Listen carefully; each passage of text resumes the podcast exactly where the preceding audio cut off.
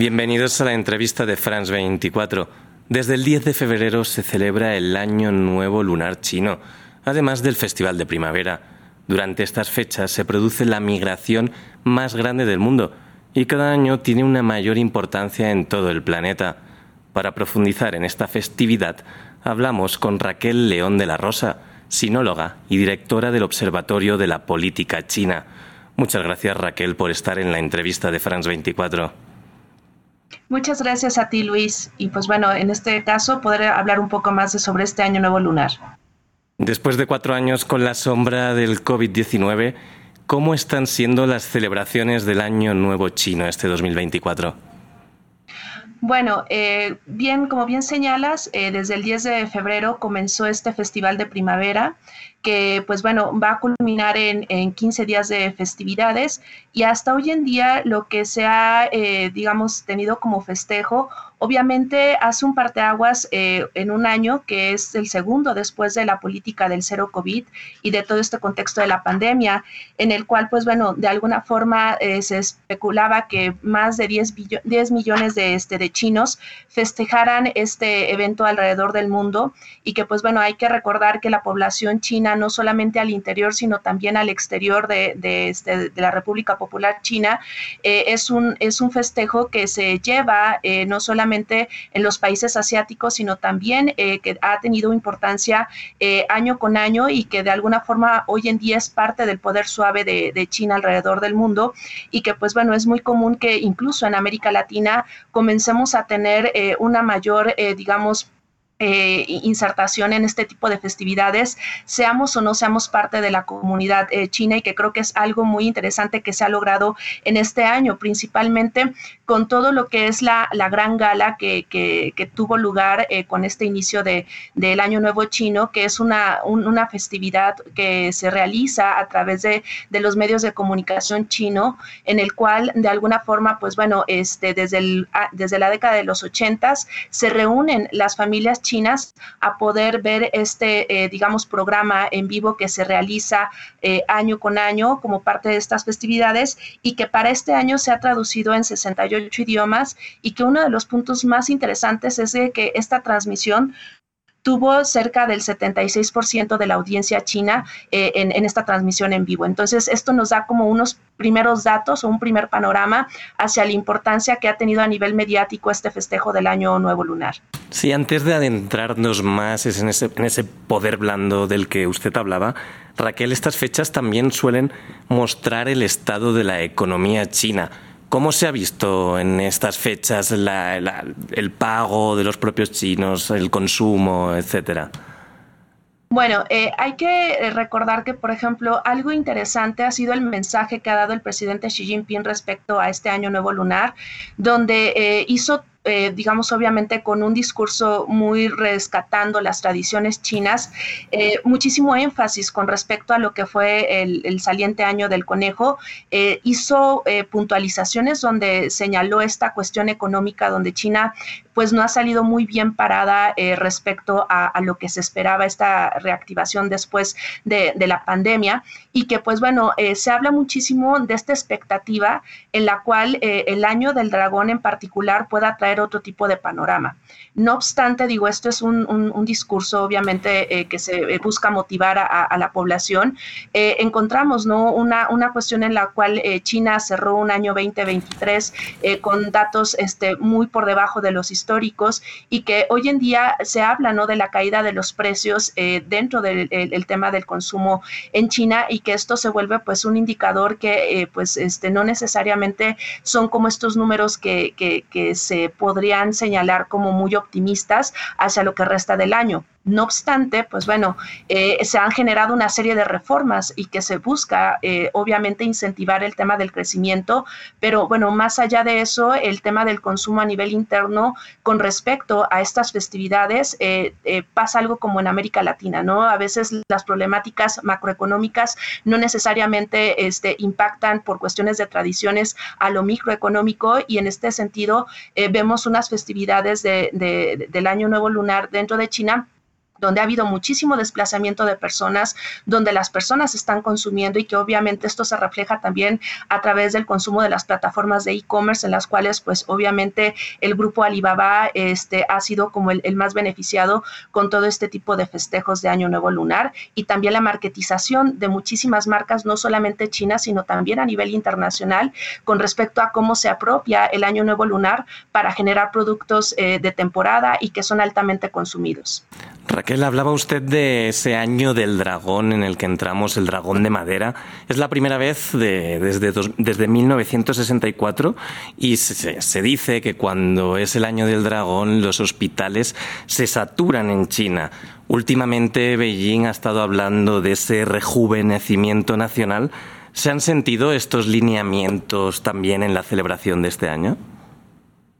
Sí, bueno, eh, es esta cuestión del rejuvenecimiento de, la nación china, eh, hay que recordar que es parte del eje de, este eh, tercer mandato del presidente Xi Jinping, donde también en este discurso fue muy enfático, ¿no? Sobre cómo este rejuvenecimiento, en el cual tuvieron un año del conejo, digamos, no tan fortuito, pero que se habla de haber sentado las bases para que este año de alguna forma sea el despunte, no solamente a nivel económico, sino también a nivel social, político dentro de China, donde pues mucho se habla de, esta, estas reformas dentro del propio Partido Comunista Chino y sobre todo el poder eh, insertarse en algo muy importante que es el 75 aniversario de eh, la fundación de la República Popular China. Entonces, digamos que eh, desde la lógica del partido y del propio pensamiento de Xi Jinping, no hay margen de maniobra para que este año del dragón no sea un año, digamos, recordado y que tenga un impacto no solamente al interior, sino también al exterior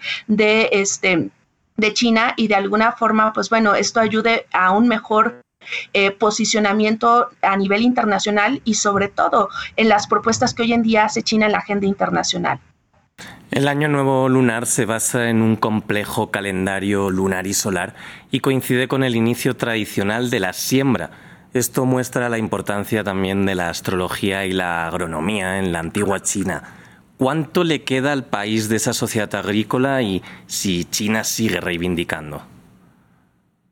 Bueno, como bien eh, lo señalas, esto es parte de la, de la, tradición en el cual el calendario tiene que ver muchísimo con eh, esta China milenaria donde la alimentación eh, era un punto muy interesante e incluso es muy curioso porque se ha hecho mucho la alusión con este año del dragón, el equiparar la importancia de la agricultura o la historia agrícola que tiene China principalmente por la figura que tienen los ríos que han bañado históricamente, como es el caso del Yangtze eh, el tema de una figura de dragón en el cual se hace muchísimo esta expectativa de que tiene que ser eh, parte del eje de este rejuvenecimiento nacional, ¿no? Eh, en este sentido, hay que puntualizar que respecto al tema de lo agrícola, eh, desde hace eh, prácticamente siete años se ha venido proponiendo modelos de clusterización agrícola dentro de China. Es decir, que el tema de la tecnología o la inserción tecnológica no solamente sea para las zonas urbanas, sino también para las zonas eh, rurales, ¿no? Y que a través de esta clusterización uno de los aspectos más interesantes que tiene o, como desafío China en un futuro es el tema de la seguridad alimenticia. Y que en este sentido eh, algo que ha ido entendiendo en este proceso evolutivo en la parte de la administración pública china es que para mantener una sociedad modestamente acomodada no solamente es un poder adquisitivo sino también el, el papel de la seguridad alimenticia como un aspecto clave que hoy en día no puede estar totalmente en manos de las importaciones a través de exportaciones de tecnología e importar recursos naturales, entre ellas alimento. Entonces, algo que se ha, se ha buscado ha sido este, estos modelos de clusterización para de alguna forma eh, reivindicar esta parte de la agricultura y las zonas rurales dentro de un, punto importante o un pilar dentro de la historia china. Ya hay que, hay que recordar que, pues bueno, el tema de la agricultura no solamente en la China milenaria ha sido importante, sino también, digamos, cuando se funda la República Popular China, el famoso gran salto adelante, pues tiene que ver muchísimo con el fracaso de la agricultura temporal que en ese momento se tenía dentro de China. Usted hablaba al inicio de ese poder blando de China que utiliza con el año nuevo lunar. Más de 200 países lo celebran en la actualidad. Se dice que China ha estado también invirtiendo 10.000 millones de dólares cada año en construir ese poder blando. ¿Ya podemos decir que China es vista en el mundo de forma cool o chévere?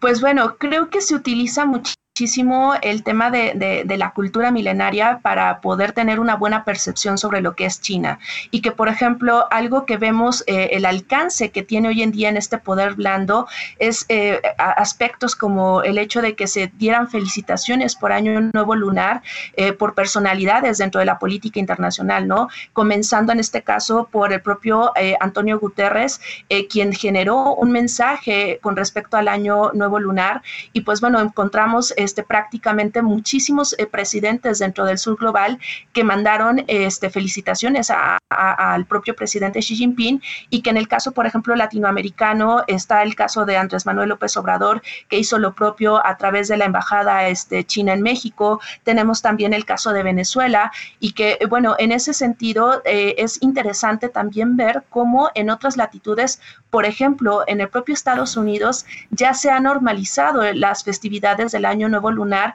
y encontramos eh, muchísimos, eh, muchísimas ciudades que eh, tienen estos barrios chinos y que a través de esta diáspora se ha generado como este impacto dentro de la población y que es muy interesante en particular el caso de Estados Unidos porque hay que recordar que venimos de una serie de sucesos que han ah, dejado en claro cómo desde la parte republicana hay un sentimiento antiasiático dentro de lo que es el discurso político en Estados Unidos en un tiempo electoral y que en este sentido, pues bueno, más allá de esto, Encontramos este, ciudades en California, en el caso de Boston, en el caso de Nueva York, eh, eh, incluso no en algunas otras latitudes alrededor de lo que es Estados Unidos, eh, esta presencia china y este festejo del Año Nuevo Lunar. Entonces creo que esto se hace muy interesante y si lo quisiéramos llevar como un elemento sociológico, podemos encontrar que incluso ¿no? hoy en día con la generación de los centennials y este acercamiento hacia temáticas holísticas, principalmente de horóscopos, eh, el tema del año nuevo chino se vuelve perfectamente un elemento en el cual eh, pues gente que no necesariamente conozca a profundidad la historia del pueblo o la nación china apropia este tipo de festejos y que pues bueno resultan eh, muy interesantes como parte de este poder blando o incluso no ver a marcas occidentales como lo decía en un principio este lanzando productos de temporada con alusión al año nuevo chino o el hecho de que queramos comprar un dragón para que tengamos un excelente año durante este 2024. Por desgracia, Raquel, se nos termina el tiempo. Muchas gracias por todo este análisis de este año nuevo lunar chino. Muchísimas gracias a ustedes. Y también muchas gracias a nuestra audiencia. Pueden seguir más contenidos como este en France24 y france24.com.